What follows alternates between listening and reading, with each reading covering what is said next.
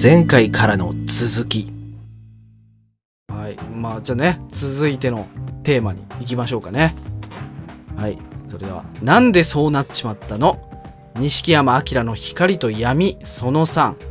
堂島宗平射殺。ですね。うんここで龍が如く1の話に入ります。うん、はい。結局さここが全てだよねここからもう大きく運命、運命がね、そうぶっ壊れ始めると。そうなんだよな、うんえーだからそ1995年、うん、 1995年10月1日、えー、馴染みのクラブセレナで、えー養護施設時代の幼なじみで錦山と桐生が思いを寄せる女性沢村由美の誕生日プレゼントの話題で盛り上がっていましたあのシーンねうん冒頭ので同日に沢村由美が堂島組長に拉致されたことを知った錦山は激高し単身堂島組へ乗り込みますうん言ってたねまあこの頃ね桐生さんは、えっとピースファイナンスから取り立てた、えー2億取り半ということであの半分の1億を風間組に届けに行ってたんだよねああもうその途中だったってことか、それでまああの、えー風間組の組員からあの新次からの電話があって、えー堂島組長に由美さんがさらわれましたと。あうあんで風間さんはねあのね風間組が手回すからそれまでちょっと行くなみたいな言ってたんだけど、うん君ちゃんなんかもうねうんないやんか錦と夢は俺の兄弟分なんですみたいなそうそうそれで行っちゃったよね。ねうんそれでまあ桐生さんがまあ急いで駆けつけたんだけどね堂島組長のとこに。うん時すでに遅しでもう弓に暴行しようとした堂島宗平を錦山が衝動的に射殺していましたこれどうなんだろうね例えばその風間のやすさんがちょっと待てって言ってたじゃんうんあの言うことを聞いてたらいろいろ変わったのかな聞いてたら錦山が逮捕されてたねあーそっか、ういやーそれもなそうねんそうなっちゃうからうーん。まあ、キビちゃんもよしとしないだろうから、そうれはんねそうなるとまあね妹も今入院してるわけだしうん。でお兄もう唯一の肉親のね錦山が塀の中でみたいな感じになっちゃうからねまあまあまあ、確かに。うんまあ、その場に、えーその現場に突入した桐生は弓弓や、えー病弱な妹がいる錦山の将来を案じて自らその罪をかぶり殺人罪で10年間の刑務所暮らしがスタートするわけですね。いやー、これもう大きく崩れたな。ねここからここは人生が。すごい ねえ。ここの分岐がねえ、うんすごいな。10年も入ってたんでしょ、だって、 10刑務年、所に。うん、それはもう本当模範模範囚ってもう真面目にやってたからもう10年で出れたっていう話だったよねあ桐生さんまあ最初のあのあのーあいつらあの日教連の資格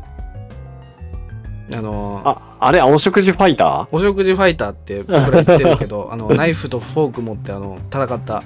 あいつと喧嘩した一回きりでね桐生さんもあとずっと真面目にーうん。ね過ごして、まあ、10年間で出れちゃいましたっていうことでね10年間の刑務所暮らしほん本当は懲役何年だったんだっけ何年だったのかな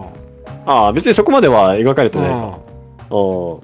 いやー、でも10年長いよ、10年んって。長いよ本当 長い長い。子供も大きくなるよ10年あったらいやいや、本当にね。う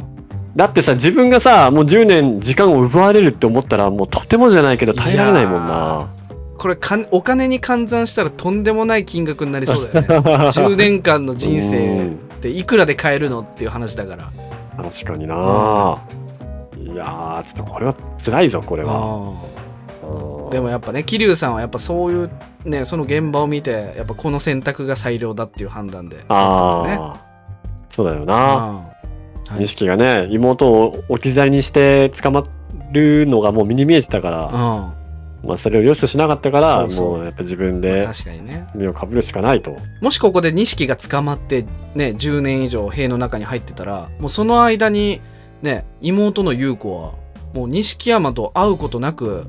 もしかしたら死んじゃってたかもしれないし、ああまあうねん、うんやっぱそういうところもあってやっぱ桐生さんが身代わりになったのかなこの辺はね、は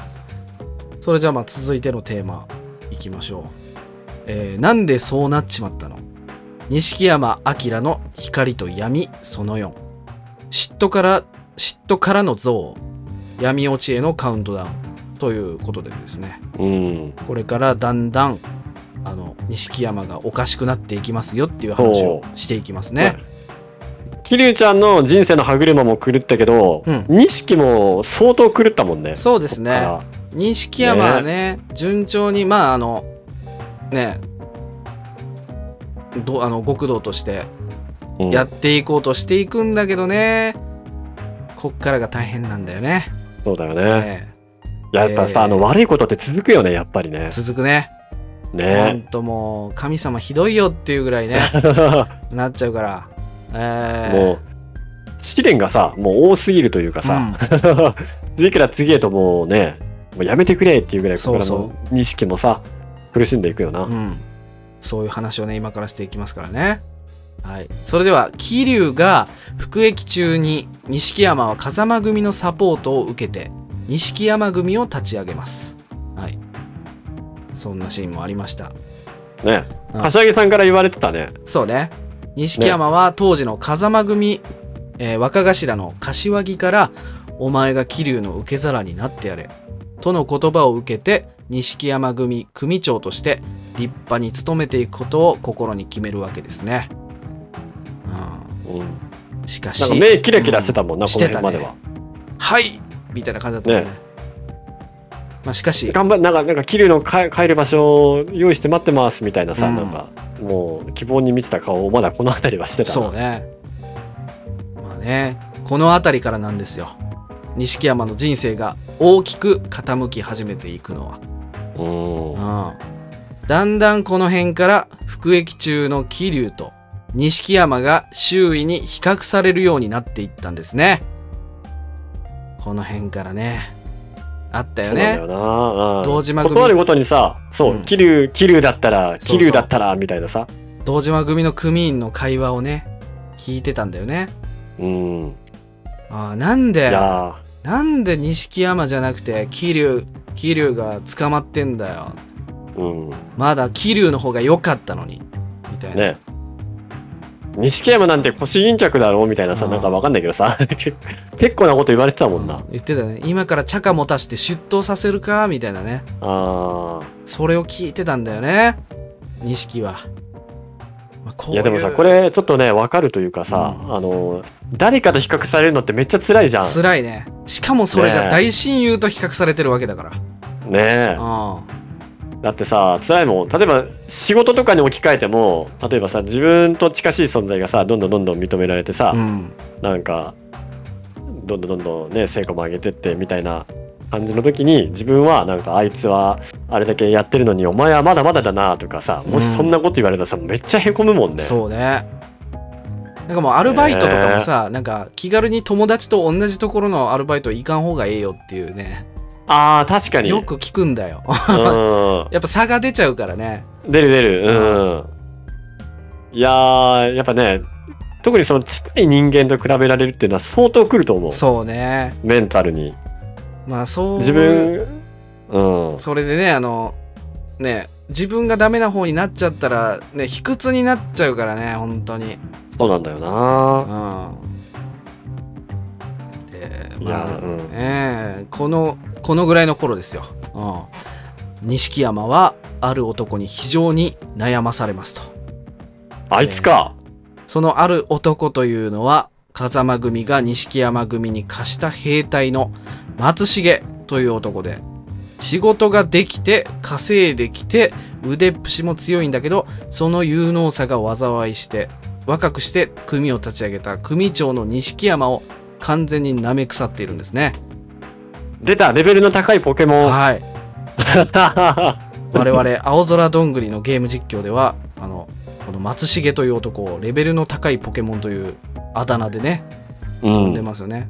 まあ そうなんでレベルの高いポケモンかっていうと、まあ、ポケモンやったことのひある人ならわかるけどねなんかレベルが高すぎるポケモンは自分が持ってる、ね、バッジが少なかったらポケモン言うこと聞かないんだよね。そうそうそうそううんなんだっけ俺だからさうんこの松重を見た時にあんまりにも言うこと聞けないからあの自分があれどうだったかななんか初代ポケモンやってた時にうん。あの確か友達からもらったのかなあもうーちょはいいこはい。細かいくだりは忘れたんだけどリザレベルの高いリザードンをもらって でもそいつを使おうにもリザードンが強すぎるからさ言うこと聞いてくれなくてそ全うそうそう。然指示出してもね、なん か、そっぽを向いたとか、そうそうう。そう動かないんだよねちゃんと、眠ったとか、なんか、 そうそうもう俺さもう、ま、この松重を見た瞬間にもうそれがピンときてそうね。もうこいつレベルの高すぎるポケモンと一緒やんみたいな、もう本当にその通りだよね。もうその当時のね、 あの組立ち上げたばっかりの錦山組長は、ね、もう本当、例えてみるならもう新人トレーナーだよね。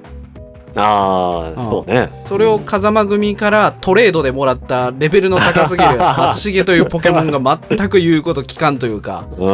もうめちゃめちゃ舐めてるわけよね。そうそうそうあえっ、と、だから、いや、松重は、えっ、と、あ、風間組から来たんだっ けそうそう、元々風間組から。ああ。なんか言ってたもんね。だから、あの俺たちは、あの、風間の親、ね、親父から言われてきただけだから、みたいなうさ。ん、言ってたね。うん。ね本当はお前の言うことなんだ、聞きたくねえんだよ、みたいなさ。そんなニュアンスのこと言ってたもんな。そうだね。で、まあ、そ親のさんもね、うんもうもうちょっと素直なやつよこせばいいのにね。そうだね。腕は立つかもしんないけどさ、まあ、言うこと聞かなかったら元も子もないもんな。風間組も、まあね、なんでこんな癖者をよこしたのかなって 思うんだけども、やっぱ風間組の錦山に対する、まあ、叱咤激励だったんじゃないかなっていう感じがするんだよね。やっぱおこれ前ぐなららいちゃんと使い風こ間なをせね握えれるだろと、う、みたいな。うんこれぐらい使いこなせねえと、組長としてやっていけないからねっていう、ああ、まあそういう意味もあったのかもしれなあいねっ。たと思うよ。やっぱ。もしかしたらね。うん。うん。まあ、だけども、錦山は心が弱かったと。そして余裕がなかったんですね。うん。ああそこでね、まあ、組長の錦山が古文の松重に頭が上がらないっていう逆転現象がここで起こるわけですね。でまあそんなプライドも心もズタボロな日々が続いたある日ある日、まあ、錦山にさらなる試練が訪れますと。えー東都病院に入院している病弱の妹優子の容体が悪くなりますここで、ああ、そうだよな。だから、錦にとって何よりも大事なのって妹だもんね。そうやっぱ妹の優子をね助けたいっていう気持ちがやっぱ一番なんでねその大好きな妹がもうついにね容体悪くなるんですよねここでう。うん。うんでまあなんとか妹を助けたい錦山、まあ、臓臓器移植をする必要があるとでもそのドナーがなかなか見つからないとうん。まあ、そういうことで手を尽くしたという主治医が、まあ、悪魔のささやきで錦山に語りかけるんですね臓器ブローカーによる臓器売買っていうのがありますと、うん。うんまあこういう話はね医者からしないよね、まあね、うんろくなことにならんわな。 うんまあしかもなでね。んかね、悪い顔してたもんな、この主治医もさ して たね医者の顔じゃねえだろ、みたいな。 ね、悪人の顔してたもんうな。めちゃめちゃ悪人の顔してたねねうんわらをも3000万用意できますかとか言ってた言っもてんたな。ね。ほんともうこの頃はもうね、錦山、藁をもつかむ思いで妹を助けたいという錦山ですけども、主治医の言葉通りに、臓器売買費用の3000万円をこれから工面することになるわけですと。うん。はいまあ3000万円は当時の錦山にとっても非常に大金で、古文の松重に頭を靴で踏まれながら土下座をして3000万円の工面を頼んだわけです。あったね土下座さしてそのそこのあー頭をさらに靴で踏むんだよ。まあでもさもうねすごい悔しかっただろうけどあさあ錦からしたらもう何よりも大切な妹の命がかかってるからさもう手段を選んでる場合じゃなかったようね、ん、うんそれぐらい追い詰められてからあさまあねここでまあね言うてもムカつきますけどね松重ちゃんとね、うん臓器売買費用3000万円準備してくるんだよね。 ねうんだからなんでかんでやっぱ仕事はできるんだよな仕事すごいできるんだよ。うんうんでまあ臓器売買費用3000万円をね松重が準備してくれてですね、まあ、それを支払ってしばらく、まあ、松重がギャンブル狂いの医者から借金3000万円を回収したという話を聞くんですね。うん、医者ギャンブル狂いの医者から借金3000万円を回収したと。うんでまさかと思った錦山は松重から名刺を見せてもらいますその名刺には妹優子の主治医の名前が書かれていたんですね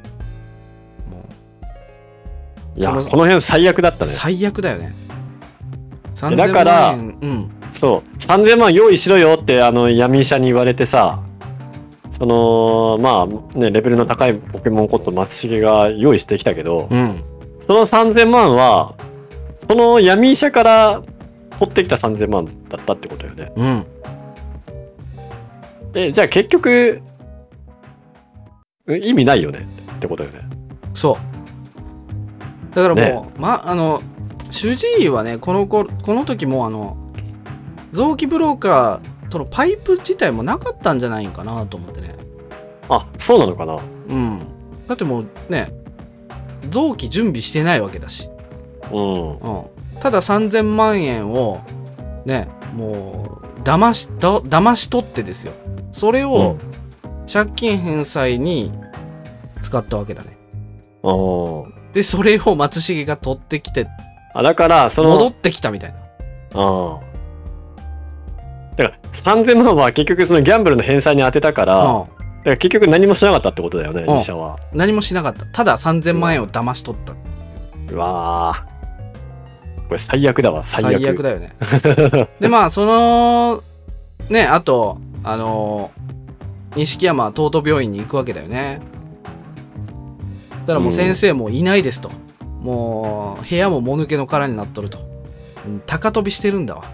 うああ。いや完全こにこでさ、完全にね、メンタルいったよね。そうね。錦主で治医にもう完全にここで騙されたというわけですね。うん。でまあもちろん臓器移植をすることができなかった妹の遊居は死去します。いや、もう最悪だわ。もう失意もう完全にもうね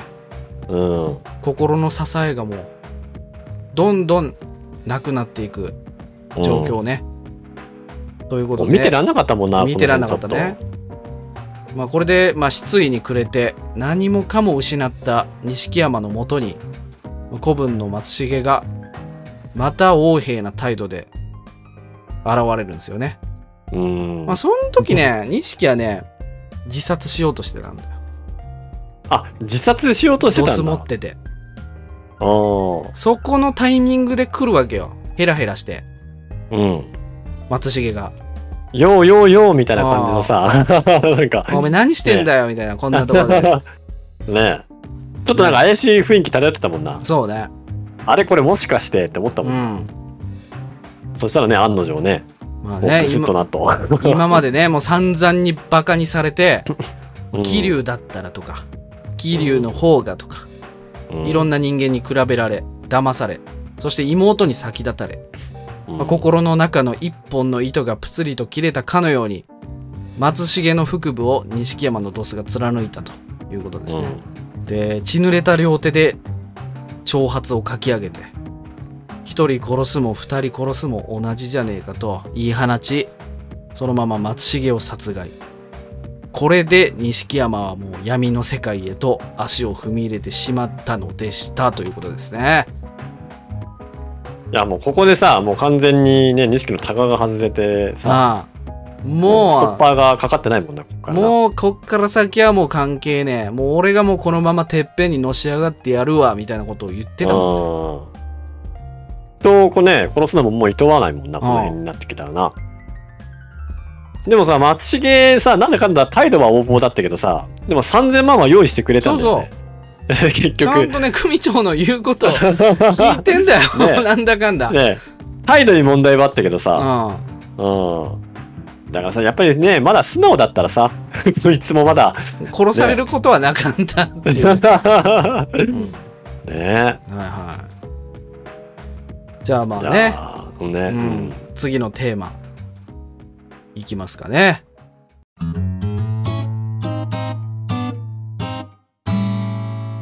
次回へ続く。